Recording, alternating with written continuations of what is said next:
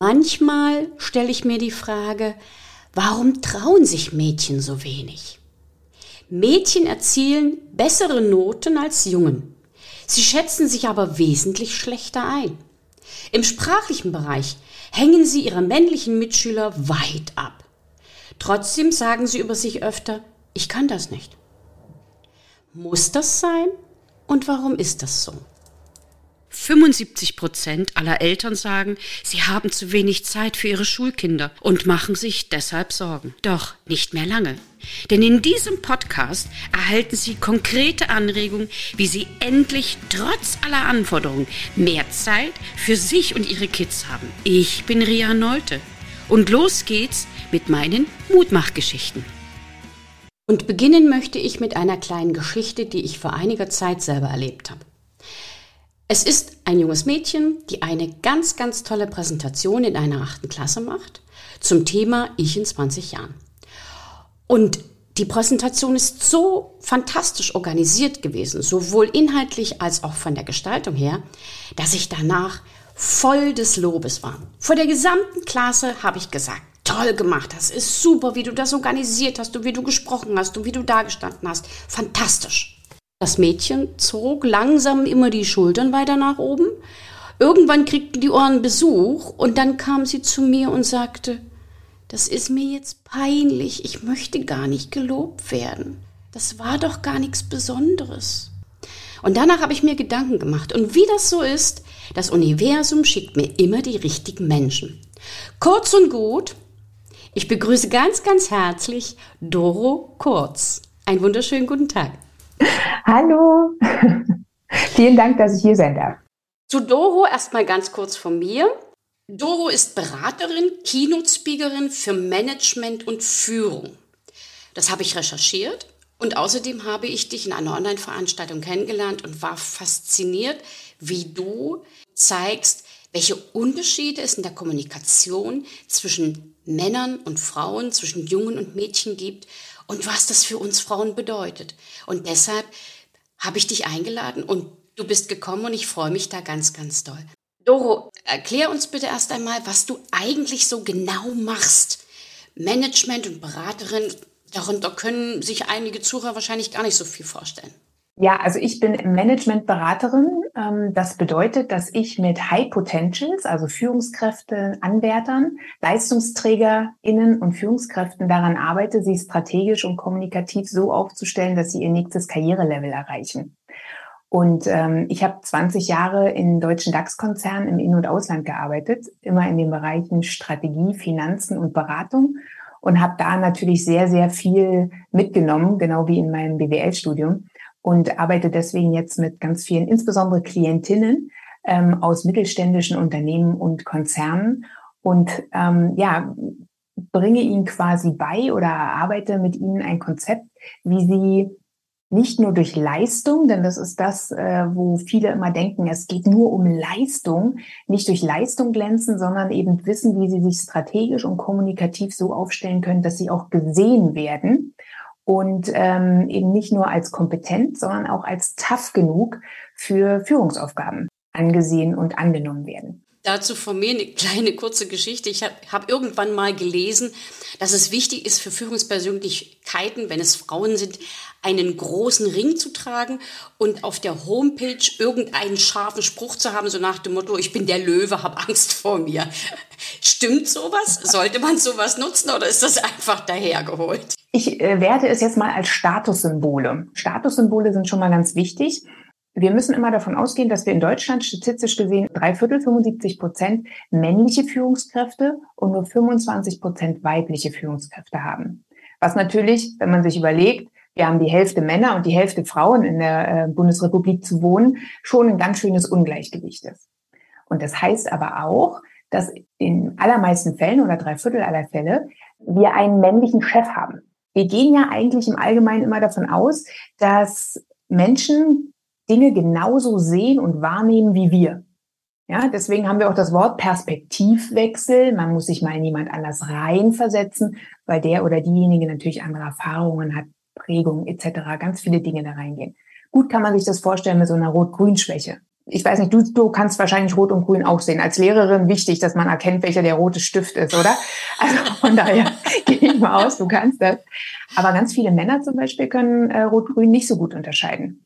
Und da sieht man mal wieder, im normalen Leben ist es für uns wahrscheinlich ganz einfach zu sagen, das ist äh, eine rot wie eine Tomate und das ist grün wie Gras, aber nicht alle können das eben sehen. Wir haben bestimmte Erwartungshaltungen und auch im Beruf gibt es bestimmte und natürlich auch im Privatleben bestimmte Erwartungshaltungen, die wir an jemand anderes haben. Und ein Chef oder eine Chefin hat das eben genauso. Und da ist immer die Frage, ist das eher männlich in Richtung Status und Territorium und Drang, ja, oder eher weiblich geprägt in Richtung Verbundenheit, in Richtung, ja, freundschaftlich familiäre Beziehungen aufbauen und eine gute Beziehung zum Gegenüber haben. Von daher, um auf deinen Ring und äh, ich bin der Löwe, äh, sie mich zurückzukommen, ist es für Frauen, die Karriere machen wollen, wichtig, darüber nachzudenken, dass Statussymbole eben ganz, ganz wichtig sind, wenn man eine bestimmte Erwartungshaltung bei seinem Chef oder Vorgesetzten erfüllen will, dass man da eben das nicht einfach so abtut, sondern da mitgeht und eben weiß, wenn ich die Führungsposition haben will und er der Entscheider für die Besetzung ist, dann sollte ich auch versuchen, dieses Bild zu erfüllen. Und deswegen ist der Ring, der große, jetzt vielleicht gar nicht ähm, ja, so falsch zu sehen. Und da sind wir eigentlich ja, schon mittendrin im Thema. Was ist der Unterschied zwischen weiblicher und männlicher Kommunikation und welche Fehler machen wir ganz einfach? Die Kommunikationswissenschaftler haben herausgefunden, dass es zwei verschiedene Kommunikationsstile gibt. Der eine ist mehrheitlich, also nicht total, aber mehrheitlich weiblich geprägt, nennt man auch horizontale Kommunikation. Und der andere ist mehrheitlich männlich geprägt nennt man vertikale Kommunikation. Genau, man kann sich das so vorstellen, die Herren äh, sprechen eher wie auf so einer äh, Rangleiter ja, oder wie so einer Hackordnung, da geht's auch nach oben quasi. Ne? Ähm, und da ist es wichtig, wie gesagt, mehrheitlich männlich, nicht alle Menschen äh, oder nicht alle Männer sprechen so, aber die meisten. Da geht es in der Kommunikation mit ihrem Gegenüber immer so darum, wer steht wo im Rang, wer steht ganz oben. Das geht aus frühester Kindheit hervor, wo man bei kleinen Jungs eher sieht, dass die sich durch Heldengeschichten immer weiter übertrumpfen wollen. Ne? Höher, schneller, weiter. Wir spielen Autoquartett. Wer hat den größten Hubraum? Das siehst du bei mehrheitlich Mädchen eher weniger in der weiblichen Kommunikation. Da geht es eher darum, eine gute Beziehung zum Gegenüber aufzubauen und zwar auf Augenhöhe. Es geht um Gleichstellung. Stell dir mal vor, es wäre eine Runde, ein Kaffee trinken und eine der Ladies kommt etwas später. Ja, die anderen sitzen schon bei, jetzt ganz klischeehaft, Latte Macchiato. Und, und dann kommt äh, eine dazu und die hat einen schicken Rock an. Und wenn jetzt eine von den Tischdamen schon sagt, Mensch, du hast aber einen schicken Rock an, was passiert dann? Die Frau, die gerade dazukommt, wird sowas sagen wie, ach, das alte Ding oder der hat 180 Prozent weniger gekostet im Sale oder guck mal, wie der hier an der Seite so ein bisschen aufträgt. Die würde niemals dahin kommen und sagen, Gucci, sündhaft teuer, kann auch nur ich tragen, weil du hast da ein Röllchen. Hm. Dann ist die nämlich das nächste Mal nicht mehr eingeladen. Ne? Also auch wenn sie den Rock toll findet und der wird nicht im Sale gewesen sein und sie empfindet es auch nicht als letzten Fetzen, aber sie wird alles tun, um eben auf Gleichstellung, auf Augenhöhe zu bleiben. In der horizontalen okay. quasi. Ja.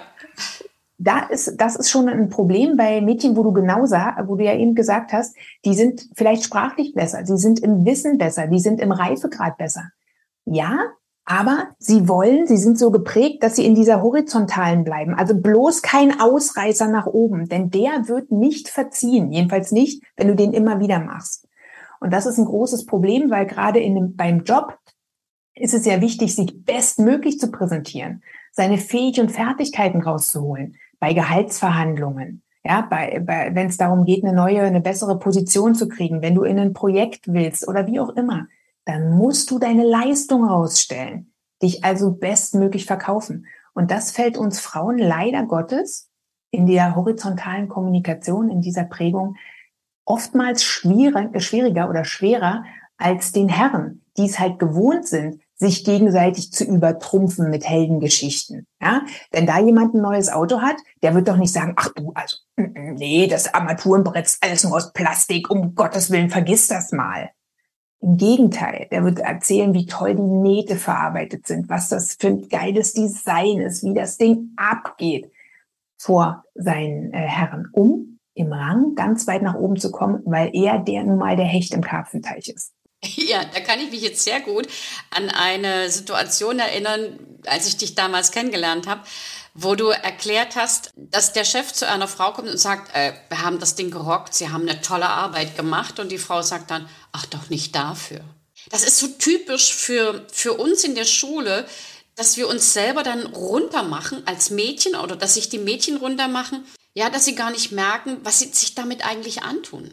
Genau, das, das Beispiel geht halt so, dass du, ähm, wenn du, ähm, du hast ein Projekt gemacht oder jetzt hier der Vortrag von, äh, von der jungen Dame, von der du berichtet hast, ähm, und wir wollen dann eben in dieser, in dieser waagerechten, in der Horizontale praktisch bleiben und nicht übermäßig raus, ja, rausstechen und sagen dann diese beiden toxischen Worte nicht dafür.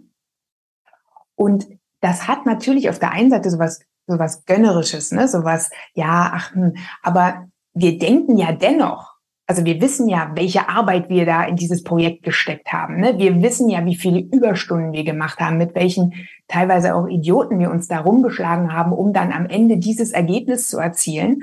Und wir wollen, das ist bei den, ich spreche jetzt von wir, weil ich äh, natürlich auch weiblich kommuniziere, wir wollen, dass der andere sieht oder spürt, ja, dass wir jetzt enorm viel Arbeit da reingesteckt haben, auch wenn wir das jetzt vielleicht in diesem Moment so ein bisschen runterspielen. Weil, wie gesagt, wir wollen ja jetzt auf gar keinen Fall rausstechen, um die Verbundenheit zu verlieren, ne? weil wir jetzt uns besser dargestellt haben. Das Problem ist, das funktioniert, wenn du mit jemandem kommunizierst, der auch weiblich spricht. Weil dann dieses Indirekte, gesehen wird. Das wird verstanden, wie eine, wenn du eine Fremdsprache sprichst. Ne? Wenn zwei Leute Englisch sprechen, verstehen die sich. Spricht einer Deutsch, einer Englisch, wird schwierig.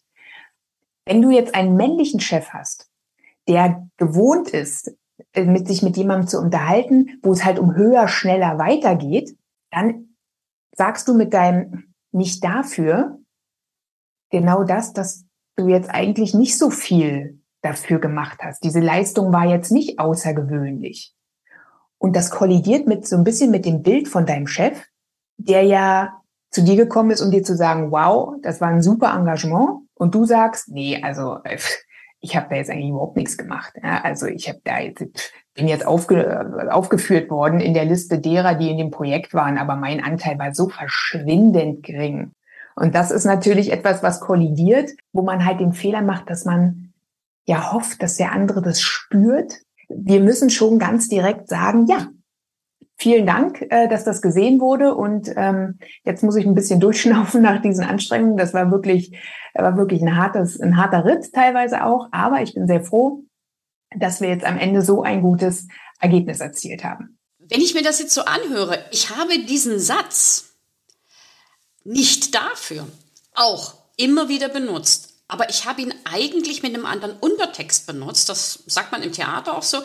Der Untertext sollte immer lauten, ja, ich habe da was gemacht, aber ich kann noch viel mehr. Du musst mich nur fordern oder du musst mir diese, diese, diese neue Stelle geben. Da bin ich doch prädestiniert dafür. Aber ich bin zu dieser neuen Stelle nie hingekommen. Und da hast genau. du auch so schön formuliert, warum soll man das beste Pferd im Stall weggeben? Ganz genau. Ganz genau. Also ähm, wie gesagt, dieses Spüren heißt ja, dass du äh, jemand anderem deinen Wunsch oder deine Bedürfniserfüllung quasi in die Hände gibst. Du gibst das ab. Du hoffst darauf, dass jemand anderes für dich die richtige Entscheidung trifft und dich nach oben zieht. Mhm. Und wir Frauen neigen eben zu dieser indirekten Kommunikation, dass wir eben nicht genau sagen, ich möchte jetzt ein Eis essen, sondern sagen, oh, jetzt ein Eis. Das wäre doch toll.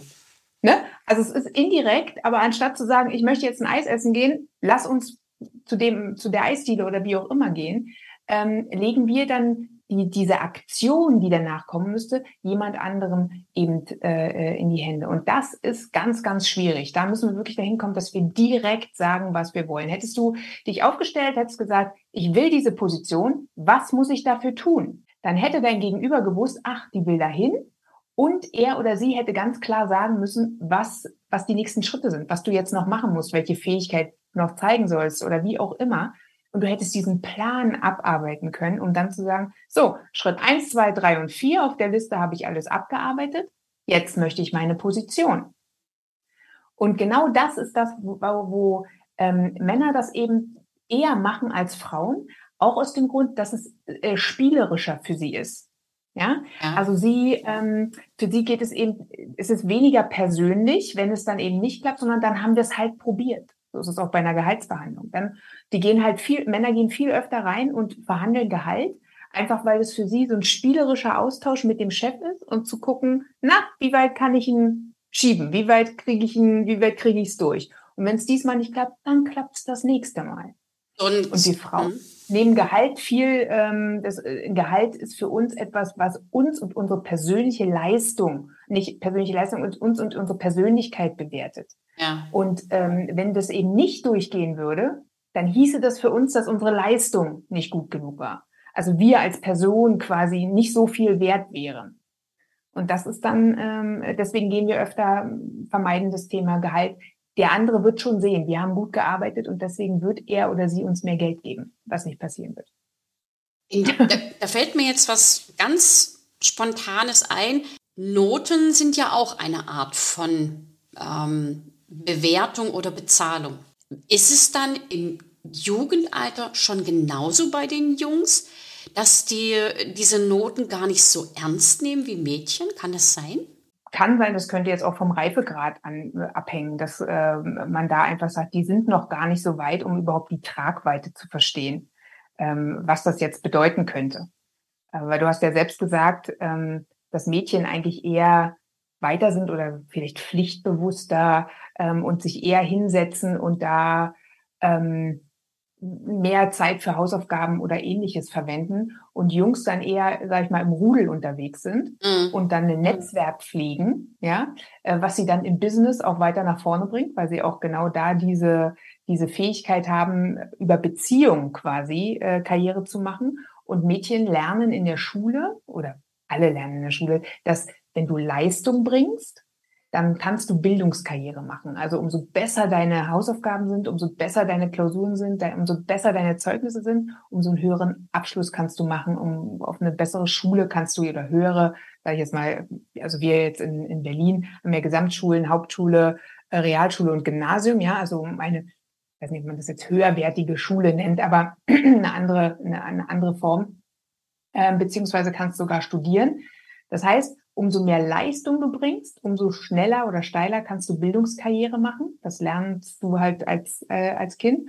Und wenn du jetzt wie die, wie die Herren da noch gar nicht so unterwegs bist, sondern eher hier mit Kumpels abhängst und im Rudel guckst, wo stehst du, ja, in, in der Rangfolge, eher daran arbeitest, ähm, dann kann das natürlich auch sein, dass sie eben auf diese Bewertung, auf das gar nicht so viel Wert legen, wie es jetzt vielleicht Mädchen tun, und dann aber den Vorteil im Business haben, dass sie eben, wie gesagt, nicht sich darauf verlassen, wenn ich Leistung bringe, werde ich befördert, sondern eben auch hier eher auf Beziehung und Netzwerk gehen. Und dein Netzwerk bringt dich viel weiter, in den meisten Fällen, ähm, als es jetzt dann dein einmaliger super Studienabschluss tut. Es gibt eine Untersuchung, dass Mädchen schneller im Durchschnitt die Schule durchlaufen, eher beim Studium sind, das Studium schneller abschließen, mit besseren Noten abschließen und auch eher anfangen, einen guten Job zu bekommen. Aber dort mhm. an dieser Stelle, wo es um den Job geht, fängt an, dieses Ding zu kippen. Und ab da bekommen die Männer mehr Gehalt. Die Männer haben eher die Möglichkeit aufzusteigen. Und wie du gesagt hast, 75 Prozent aller Führungskräfte sind Männer. Das heißt, wir verlieren unsere Vormachtposition oder diese Vormachtstellung im Zusammenhang mit Bildung, weil wir und das sehe ich jetzt seit einiger Zeit auch so, zwar die Leistungserbringung beherrschen, aber nicht die Leistungsdarstellung. Ganz genau. Weil Kompetenz, also Leistung, wird bei Bedarf abgerufen. Wenn du jemanden brauchst, der Excel kann, ah, Frau XY. Wenn du jemanden brauchst, der eine Präsentation macht, ah, da habe ich hier Leistungsträgerin, Frau so und so. Wenn du jemanden brauchst, das will ich den Männern jetzt nicht absprechen, um Gottes Willen, ich mache jetzt nur mal ganz stereotyp. Dann holst du in dem Moment, wo du jemanden für Excel brauchst, holst du Frau XY, die das super macht, holst du raus und sagst, ich brauche sie hier, machen Sie das mal. Dann macht die das fertig und dann geht die zurück in ihr Büro oder zurück in ihre, äh, in die Linie, sage ich mal. Und dann war's das. Kompetenz wird bei Bedarf abgefragt. Präsenz und Politik wird befördert. Und zu Politik gehört ein Netzwerk, weil du, weil es um Menschen, ums Menschen geht. Überleg dir mal, wenn du jemanden einstellen würdest, du hast bestimmte Erwartungen, ja, für diese Stelle, welche Person darauf kommt. Und du kennst vielleicht das Team, ja, was diese neue Führungskraft dann äh, ähm, führen soll. Dann ist es wichtig, dass die Führungskraft mit ins Team passt. Menschlich ist nicht Leistung. Menschlich ist Beziehung. Und das ist das ganz Wichtige, der Unterschied zwischen Prinzip Schule, was wir jetzt zehn Jahre, 13 Jahre, wie auch immer lernen. Da geht es um reine Leistungserbringung. Umso mehr du da eine gute Beziehung zu Lehrern äh, hast, umso, naja, da bist du eher äh, der Streber oder ja, bist du eher Mobbingopfer. Da wird dir diese Beziehung wird dir ganz abtrainiert. Im Business brauchst du sie aber umso mehr. Hier ist Leistung eins, aber äh, diese Beziehung, diese Präsenz ist viel, viel wichtiger. Und wie kann man dich denn eigentlich in diesem Zusammenhang sehen oder auch vielleicht dich mit dir unterhalten oder was von dir hören? Ich habe ja mein, mit meinem Mann zusammen ähm, unseren Podcast Kurz und Knackig. okay. Ähm, und der kommt einmal in der Woche und immer am Freitag und hat ähm, ja zu, zum Inhalt Management, Führung, Persönlichkeitsentwicklung, Karrierethemen. So oh, okay. sind sehr, sehr kurze, sehr, sehr kurze Episoden zwischen fünf und acht Minuten lang, also sehr gut für den Heimweg ähm, äh, gedacht. Und natürlich für alle Damen da draußen, denn wir brauchen, ich mache hier auch gern nochmal den Aufruf, wir brauchen Frauen in Führungspositionen und zwar ganz dringend. Ähm, erstens, wie du gerade gesagt hast, wir haben diese Vormachtstellung in der Bildung, zumindest zum Anfang, ja, ganz häufig wirklich Leistungsträgerinnen, die ja dann irgendwann auch wahrscheinlich in Teilzeit arbeiten, weil sie noch äh, die, die Familie handeln müssen, äh, da ja schon führen. Ja, wenn du Kinder erziehst, dann weißt du, was Führung bedeutet.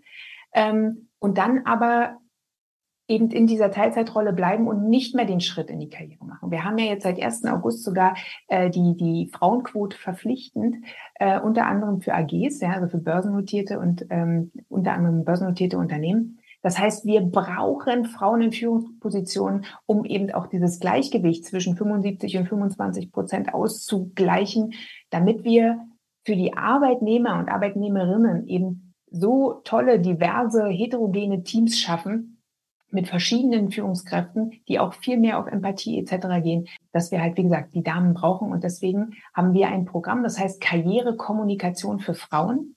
Und das stützt sich eben auf drei Säulen. Karrierekommunikation, also weibliche versus männliche Kommunikation. Wie muss ich mich richtig darstellen? Dann natürlich ganz wichtig Strategie. Du musst Timings kennen, Beförderungstimelines, du musst Denkfehler ausräumen können etc. Und ganz, ganz wichtig Souveränität mentale innere Stärke, die ähm, eine innere Haltung, die eben auf ich will führen, ich will Führungskraft werden. Und das machen wir in unserem ähm, Programm Karrierekommunikation für Frauen und haben da jetzt äh, schon etliche Damen in ihre Führungspositionen gebracht. Und du kannst mich auf den Bühnen dieser Welt sehen als Keynote-Speakerin, denn ich bin auch im, im Dachraum, also in Deutschland, Schweiz und Österreich unterwegs äh, bei Verbänden, auf Kongressen, in, in großen Unternehmen und halte da immer wieder Impulsvorträge. Ja, und so habe ich dich ja auch kennengelernt. Mm, genau. Da fällt mir fast was ein. Ihr arbeitet dann garantiert auch mit der Problematik äh, Selbstbild und Selbstwertgefühl. Vielleicht können wir noch mal einen Podcast zusammen machen mit diesem Thema. Oh, du sehr gerne. Da ist mein Mann ähm, der Experte, der macht nämlich Führungskräfteentwicklung schon seit über 20 Jahren, ist da Coach und Trainer mit äh, mehreren Büchern als Autor und äh, er hat ein Modell entwickelt, das heißt die Selbstwerttorte. Und ich glaube, die würde da gut reinpassen. Okay, das ist doch eine Idee. Leg mal ein gutes Wort für mich ein. Zum Schluss, es ist äh, leider, also ich könnte noch ganz, ganz lange mit dir sprechen. Es ist hochinteressant für mich. Auch ich habe sehr viele Fehler gemacht, die du hier dargestellt hast. Aber ich bin heute genau dort, wo ich sein möchte und das finde ich total cool. Das heißt, das Leben gibt dir immer noch eine Chance und immer wieder die Möglichkeit, neu anzufangen. Also Mädels, steht auf, richtet die Krone und geht weiter. Welche Tipps, vielleicht drei Tipps, die du jungen Mädchen, jungen Frauen äh, geben kannst, wie man sich aufstellen sollte und was man tun kann oder was man tun liest lassen sollte? Zwei toxische Worte, nicht dafür. Auf jeden Fall streichen, niemals verwenden. Absolutes Gift. Direkte Kommunikation ist wichtig. Sagen, was man will. Das ist ganz, ganz wichtig, auch wenn es einem erstmal schwerfällt und, und ruckelig ist. Aber man muss für das, was man möchte, einstehen. So ist das. Und das kann auch jeder und jede. Vorbereitung und Planung. Ganz, ganz wichtig. Die meisten Menschen, und das ist äh, unglaublich, verbringen mehr Zeit im Jahr damit, ihren Urlaub zu planen, als ihre Karriere. Aber Karriere, Karriere ereignet sich nicht. Karriere muss geplant werden. Das ist ganz wichtig und da muss man sich vorbereiten und da muss man wissen, welche Schritte wann, wie, wo. Und das dritte ist, dass wir manchmal so zurückschrecken vor dem Wort Experte oder Expertin zum Beispiel, weil wir immer denken, ach, das kann jemand anders bestimmt viel besser. Also da kennen sich bestimmt andere viel besser aus. Nee, die haben einfach nur den Mut, sich hinzustellen und zu sagen, ich bin jetzt Experte. Man kann alle Fähigkeiten lernen. Und wenn man sich jetzt für einen Job ins, äh, zum Beispiel für ein, für ein Bewerbungsgespräch vorbereitet, dann sollte man mal sein Umfeld fragen, Freunde und Familie, hey, was glaubst du denn, was ich gut kann? Denn in den meisten Fällen sind ja unsere Talente, unsere Fähigkeiten, Fertigkeiten Dinge, die uns ganz leicht fallen und wo wir dann denken, ach, das ist nichts Besonderes, das kann jeder. Aber das ist nicht so. Ganz, ganz viele Leute können eben genau, weiß ich jetzt, mit Excel nicht so gut umgehen oder keine Präsentation halten oder nicht so gut organisieren. Und das fällt uns jetzt leicht und deswegen denken wir, das ist nicht wichtig. Deswegen gerne mal Familie und Freunde fragen, zu sagen, was kann ich denn gut? Was würdest du sagen? Was, worin bin ich super? damit man mal so eine Idee davon hat und sich so einen kleinen Zettel macht, das und das und das und das macht mich aus, das sind meine Fähigkeiten und Fertigkeiten. Und dann kann man mit stolz geschwellter Brust reingehen und sagen, ja, das kann ich, das kaufen Sie ein, wenn Sie mich einkaufen. Liebe Doro, ich gehe mit stolz geschwellter Brust aus diesem Gespräch heraus. Auf deiner Homepage steht, dass du mitreisend, nachhaltig und fundiert agierst. Und genau das habe ich heute erlebt wieder einmal unter Beweis gestellt. Es war ein fantastisches Gespräch. Ich bedanke mich bei dir ganz, ganz herzlich und ich hoffe auf ein zweites Gespräch. Wirklich, das ist, also anders kann man das gar nicht sagen. Es ist genau das, was meine Schüler hören sollen, hören müssen, weil es wichtig ist. Ich danke. Oh ja, und ganz am Anfang hören müssen, damit sie eben nicht erst noch nach 20 Jahren im Job denken, oh Gott, hätte ich das mal alles gewusst, sondern gleich zum Anfang solche Denkfehler ausräumen und richtig durchstarten. Ich danke dir ganz herzlich. Und dann sage ich zu den Schülern, Doro hat's gesagt. Genau, genau. Mach das. Die Doro hat's gesagt. Und das war sie schon wieder, die extra Portion Mutmachgeschichten. Und wie immer, ich freue mich auf Ihre Rückmeldung an podcastrino.trianolte.de. Als kleines Dankeschön für Sie und Ihre Treue erhalten Sie ein kostenloses 15-minütiges Beratungsgespräch mit mir. Bis zum nächsten Mal. Herzlich, Ihre Ria Nolte, bekannt als Rino Mutmacherin.